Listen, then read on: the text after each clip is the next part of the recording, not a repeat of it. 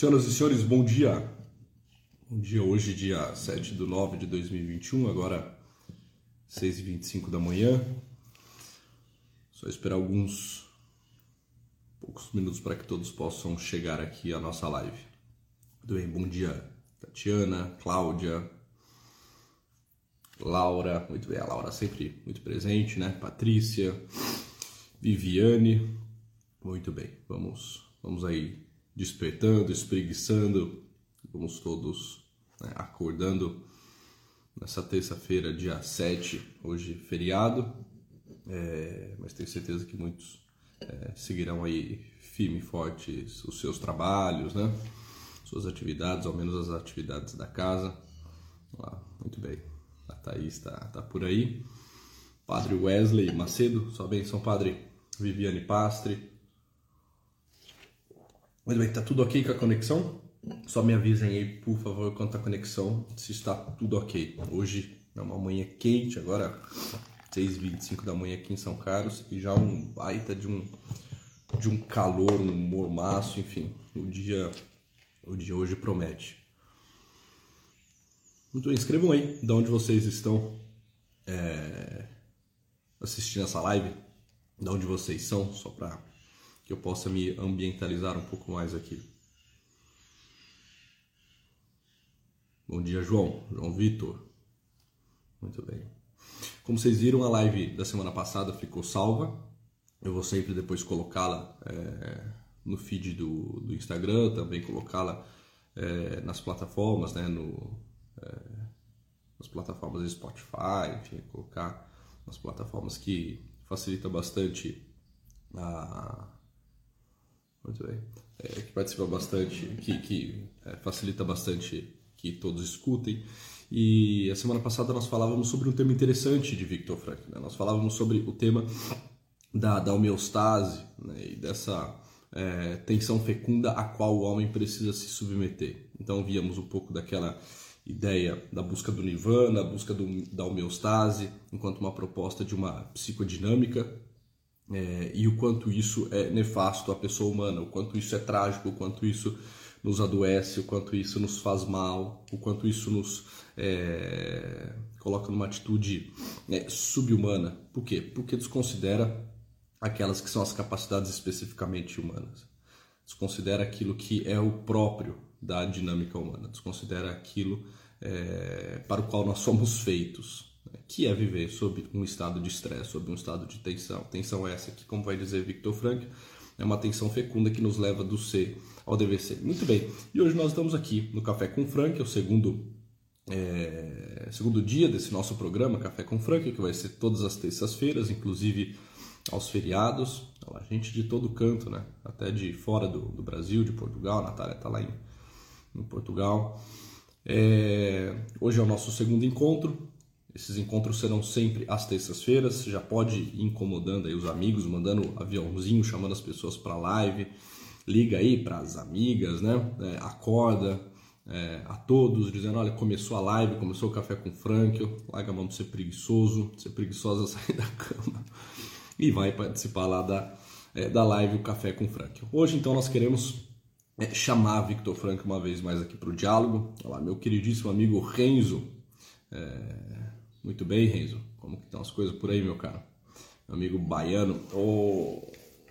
Bom, então, hoje nós queremos trazer Victor Frank uma vez mais para o diálogo. É, como vocês sabem, nós vamos pensar uma parte da teoria de Victor Frankl, que é uma teoria vasta, que é uma teoria, uma teoria extremamente profunda, Poderíamos nos demorar sobre esses pontos da teoria de Victor Frankl, mas aqui no Café com Frankl o que nós iremos fazer é pegar uma parte é, de uma realidade teórica e colocarmos isso tudo num diálogo, num bate-papo, numa apresentação que, ao menos, soe de forma um pouco mais fácil, acessível, tentando também colocar alguns encaminhamentos de ordem prática para isso tudo, para que aos poucos a gente vá se ambientalizando com o pensamento de Frankl, entendendo um pouco sobre a antropologia, a visão da pessoa humana de Viktor Frankl, e também refletindo, é evidente, esse é o ponto aqui do Café com Frankl, sobre o nosso dia, sobre a nossa semana, sobre a nossa vida, sobre a nossa dinâmica, sobre a nossa atitude, sobre o modo como nós temos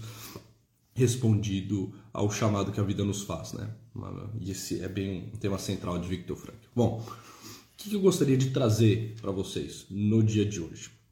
É, Victor Frankl tem muito claro, isso para ele é, é algo muito certo, de que muitas coisas que nós imaginamos ser intenção, ser meta da nossa vida, na verdade é, é só um efeito colateral.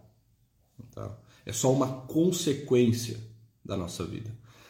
E o problema está exatamente em trocarmos é, o lugar dessas coisas. Em, é, em vez de buscarmos aquilo que de fato são as intenções, as metas da vida, em vez de buscarmos isso, buscarmos aquilo que deveria ser efeito colateral. Algumas coisas acontecem por efeito, outras coisas acontecem por intenção. Né? Essa realidade da intenção e do efeito precisa estar muito claro na nossa cabeça, porque esse é um dos pontos que leva-nos facilmente, rapidamente, da noite para o dia, a um estado de adoecimento. Tá? Quando nós deixamos é, de entender que algumas coisas são efeito colateral e começamos a buscá-las como metas da nossa vida, nós adoecemos. Nós adoecemos.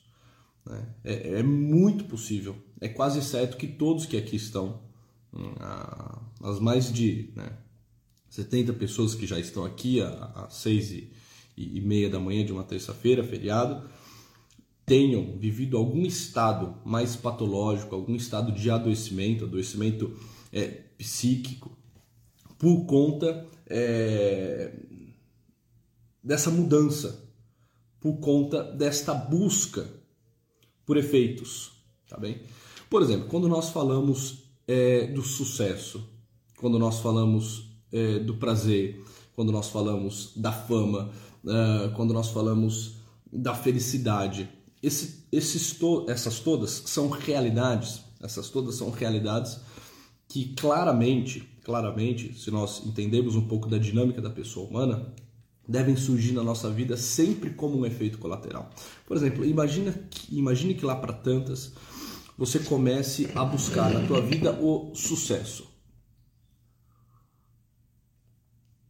Bom, assim, certamente você vai se frustrar, certamente isso vai lhe adoecer. Porque o sucesso, por definição, é aquilo que sucede. O sucesso é uma é, mera consequência de uma outra busca, né? de uma atenção posta num outro lugar, que não no sucesso. O mesmo acontece com o prazer, o mesmo acontece com a felicidade. Por exemplo, suponhamos que na tua vida você persiga loucamente, você deseje maximamente a felicidade. Né? Peraí, assim, não, tem como é, eu perseguir a felicidade e alcançá-la. Quando eu me coloco nesse caminho de começar a me preocupar exageradamente com a felicidade, o que eu experimento é muito mais um estado de angústia, de desespero, de desolação do que a própria felicidade. O mesmo acontece, por exemplo, com o prazer. É, o prazer ele me visita, o prazer ele chega até a minha vida, ele acontece na minha vida quando eu encontro alguma coisa que me traz como brinde, como presente, como um efeito colateral esse negócio chamado prazer. Mas sempre que eu busco prazer por ele mesmo, prazer rápido, prazer imediato, o que acontece é que eu me meto em problemas. Né? Eu me coloco numa situação é, e numa atitude bem subhumana. Bom, mas vamos lá. Como que Victor Franco vai desenrolando isso? O que ele vai dizer? Fala, olha, é, a pessoa humana não foi feita para buscar, por primeiro, essas realidades que claramente são efeitos colaterais. Nós não precisamos de muito. Nós não precisamos de muito. Nós não precisamos ser filósofos, antropólogos. Nós não precisamos ser psicólogos, é, psiquiatras, conhecedores da psique humana para entender que, olha, existem algumas coisas no mundo que são efeito colateral, que são uma consequência de é, realidades outras. Mas por que motivo?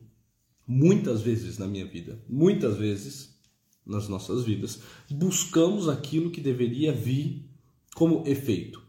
E buscamos aquilo como se de fato fosse a grande intenção da nossa vida. E, e aqui está o ponto em que Victor Frank vai tentar nos, nos explicar o seguinte: a pessoa humana foi feita para buscar o sentido, para realizar os valores nesse mundo. A pessoa humana é, é alguém que foi feita para fora. A pessoa humana é para o outro, a pessoa humana é para o mundo, a pessoa humana é um ser de abertura. É alguém capaz, é alguém capaz, guardem isso, de esquecer-se de si mesma e de colocar numa atitude de encontro, de abertura, de saída de si. O vetor da pessoa humana é para fora. Por que motivos, em algum momento da vida, em alguns momentos da nossa vida, nós nos voltamos para dentro de nós mesmos? Ah, Victor Franco vai falar, olha, certamente porque nós adoecemos. Só alguém que errou o alvo, errou o objetivo da vida, errou a meta da vida, é capaz de voltar para dentro de si mesmo.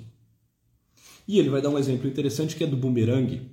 Né? Fala, olha, o que, que é o bumerangue? O que, que é o bumerangue? O bumerangue é um instrumento de caça, não é, é diversão. O bumerangue não foi pensado, não foi feito inicialmente como um esporte, como uma diversão. Foi pensado, foi desenhado como um instrumento de caça. E qual é a, a genialidade do bumerangue? Qual é a graça do bumerangue? O, que facilita é, utilizar-se de um bumerangue para caça? Olha, a questão é a seguinte: o bumerangue é aquele objeto mas, né, de, de, de, de, madeira, aquele objeto é, denso, pesado, que o aborígene, né, que a pessoa no campo utiliza para jogar na caça. Então você está andando no meio do campo e você é, avista uma presa, avista uma ave, por exemplo, e você atira o bumerangue nessa ave. O objetivo, o objetivo é alcançar essa caça, é alcançar esse pássaro e derrubá-lo, derrubá-lo da árvore, derrubá-lo do ninho, é, matá-lo, lançá-lo ao solo. Pois bem, quando isso acontece, o bumerangue se prestou a função para a qual ele foi feito. Agora, quando, quando você joga o bumerangue na caça e você erra, o que acontece é que o bumerangue retorna à sua mão. Ele volta para você, ele volta para aquele que o lançou. E Victor Frank vai usar esse exemplo do bumerangue para é, exemplificar um pouco o que é esse estado de adoecimento humano. Olha, nós somos feitos para fora, nós somos feitos para o mundo. Lá fora, no mundo, existem realidades que precisam ser perseguidas, que precisam ser buscadas. A nossa caça está sempre lá fora. Alguém a quem amar, algo a realizar, um Deus a quem servir.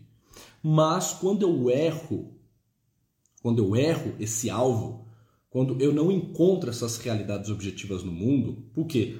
É, porque eu lancei de forma errada, eu me lancei de forma errada no mundo.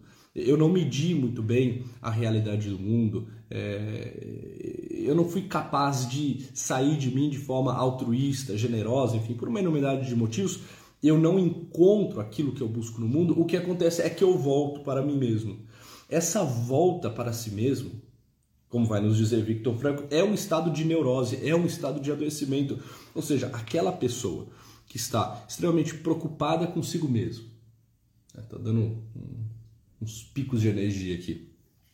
Aquela pessoa que está extremamente preocupada consigo mesma, aquela pessoa que está altamente entretida consigo mesma, é alguém que errou o alvo da vida. É alguém que voltou para si mesma. Por quê? Porque falhou naquilo que se propôs é o único motivo, porque caso contrário, a pessoa vai estar sempre, a pessoa saudável, a pessoa inteira, a pessoa madura, vai estar sempre preocupada com a realidade objetiva, com a realidade do mundo, não é, com as manifestações da sua alma, não necessariamente entretida com a sua realidade mais interior, mais subjetiva. Eu só retorno quando eu adoeci. Quando eu adoeci. Né? Victor Franco vai falar é, de forma bem interessante, por exemplo, da autorrealização. Olha, essa, esse negócio de buscarmos autorrealização. O homem não foi feito para buscar autorrealização. O homem é um ser que foi feito, foi pensado, foi desenhado, por assim dizer, para buscar a autotranscendência. Por que raios, por exemplo, nos tempos de hoje, se fala tanto de autorrealização? Autorrealização. Porque nós estamos diante de uma, é, de uma sociedade doente. Nós estamos diante de uma enormidade de pessoas neuróticas que estão preocupadas com elas, estão extremamente entretidas consigo mesma. Então, assim, é, vamos lá. Só uma pessoa doente, só uma pessoa neurótica, e se nós estamos entretidos conosco mesmo, é porque nós estamos doentes, nós estamos neuróticos, fica perseguindo aquilo que é efeito colateral da vida. Por exemplo, se alguém fica buscando sucesso, autorrealização, fama, prazer, felicidade, se alguém ficar buscando esses pontos da vida humana que são efeito colateral, saiba, essa pessoa errou o alvo da vida. Ela errou o objetivo da vida. Ela começou a fazer uma hiperreflexão sobre ela mesma. Ela começou a gastar muito tempo olhando para o mundo interno dela e não para o mundo objetivo. Porque é lá fora, no mundo objetivo, que existe os valores, que existem os valores que eu posso realizar, que existe o sentido que eu posso descobrir. Tá? Agora, como que a gente pode ir saindo dessa? Né? Só para trazer também aqui alguns elementos de esperança. Né? É, quais seriam os meios de nós irmos nos libertando, por assim dizer, de nós mesmos e voltando ao lugar em que nós devemos estar, né? que é essa atenção, essa contemplação, essa observação né? para com as coisas de fora, para, para com as coisas do mundo. Victor Franco vai usar é, no livro Psicoterapia Sentido da Vida ele usa também em algumas conferências, algumas palestras, uma situação muito interessante de Goethe. É, Goethe vai dizer assim, parafraseando um pouco aquilo que Viktor Frankl diz de Goethe, né? Goethe vai dizer assim: como o homem conhece a si mesmo? Como o homem conhece a si mesmo? Nunca pela reflexão, vai dizer Goethe, mas sempre pela ação. Nunca pela reflexão, mas sempre pela ação. É... E na medida em que o homem tenta cumprir os seus deveres, ou seja, na medida em que o homem começa a caminhar para fora, para esse mundo, para as realidades objetivas do mundo, ele começa a descobrir o que há dentro dele. E aí a gente vai se perguntar, tá, mas é, qual é o meu dever? Quais são os meus deveres? Os teus deveres são as exigências do teu dia. Ou seja, esse é um ponto de reorientação. Essa é uma forma de começarmos a nos acalmar e voltarmos para o lugar onde nós devemos estar. Ou seja, eu preciso parar de ficar refletindo excessivamente sobre, é, sobre mim mesmo. Por quê? Porque isso me adoece. Ah, e eu como fico? Ah, mas será que eu estou sendo feliz? Mas será que eu estou atingindo sucesso? Ah, mas será que é, a minha vida é uma vida prazerosa? Será que nesse momento eu me sinto bem? É, parar de refletir sobre si mesmo. Porque quando a gente começa a olhar para nós mesmos, a gente vai ficando cada vez mais ensimesmado, egoísta, né, chato, enfim. É começar a olhar para fora, mas não só olhar para fora. Não é um olhar perdido, um olhar abobalhado, um olhar distraído, né? Tá, tudo bem, eu não estou preocupado comigo, eu não estou aqui olhando para dentro de mim, eu estou olhando para fora. Mas olhando para fora para quê? Não, para nada. Né? Só estou constatando o que há no mundo. Não, né? esse também não é o ponto. Eu preciso olhar para o que há lá fora e entender que lá fora existem, existem algumas coisas que me chamam, que lá fora está as exigências do meu dia. Quais são as exigências do meu dia? É aquilo que só eu posso fazer. É aquilo que eu sou chamado a fazer. É aquele chamado que eu escuto, né? é, convocando-me para realizar algo, de coisas mais pequenas e triviais a coisas maiores e magnânimas.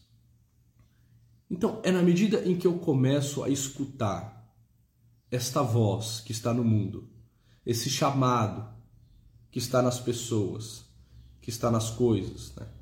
Esse chamado de uma ajuda, de um trabalho, de uma entrega, de uma atitude, de um olhar. É na medida em que eu começo a ver que lá fora existe a possibilidade de é, eu romper com essa vida em si mesmado e começar a dedicar a algo em alguém que eu vou descobrindo que eu sou, que eu vou é, vencendo essa atitude patológica, doentia, neurótica, que é esse estado de entretenimento consigo mesmo. Hum. Porque Caso contrário, e aqui eu trago um outro exemplo bem interessante de, de, de Frankl, né? É, pegando né? e tentando abarcar outras partes teóricas é, tão bem descritas por, por, por Viktor Frankl, porque na medida em que eu também começo a olhar muito para mim mesmo, eu fico todo abobalhado, eu fico todo perdido. Ele conta é, de forma bem humorada, né? É, uma história que é a história da centopeia. Ele fala, olha, a centopeia, aquele bicho né, é, de 100 pés, de 100 patas, caminhava muito bem pelo mundo, se deslocava muito bem pelo mundo, procurando o que fazer, procurando, poderíamos assim dizer, realizar os seus valores, né, viver a sua vida. Só que lá para as tantas, chegaram para a centopeia e perguntaram a ela: Dona Centopeia, como a senhora faz para caminhar com 100 pernas e não tropeçar e não se embaraçar? E diz Victor Franco: Bom, naquela hora, a centopeia, que caminhava muito bem, obrigado, começou a olhar excessivamente para ela mesma e se perguntar, puxa, realmente, né? Como, como que eu ando? Como que eu não fico toda aqui embaraçada? Como eu não me distraio tendo eu sem pernas, sem pés? E naquele momento, então, a centopeia começou a tropeçar, a se embaralhar é, e nunca mais conseguiu andar de forma tranquila, serena né?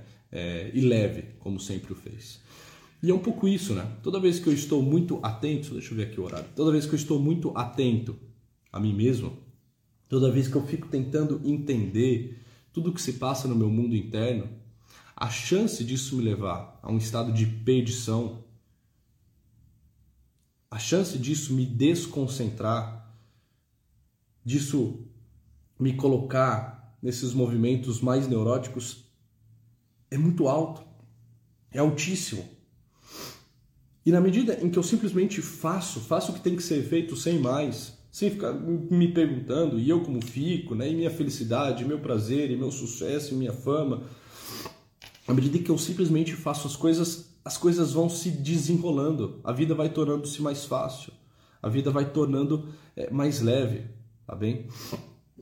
Então, o que nós precisamos fazer? Olha, parar de olhar para nós mesmos.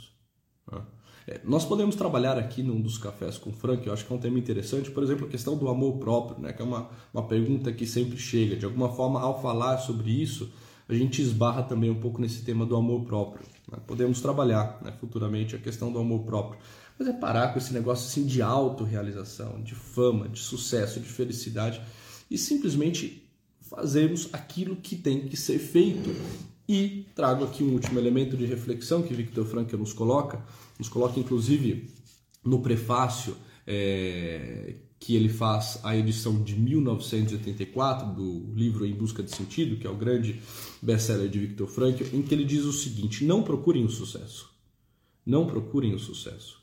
Quanto mais procurarem e o transformarem num alvo, mais vocês vão errar. Porque o sucesso, como a felicidade, não pode ser perseguido. Ele deve acontecer e só tem lugar como efeito colateral de uma dedicação pessoal a uma causa maior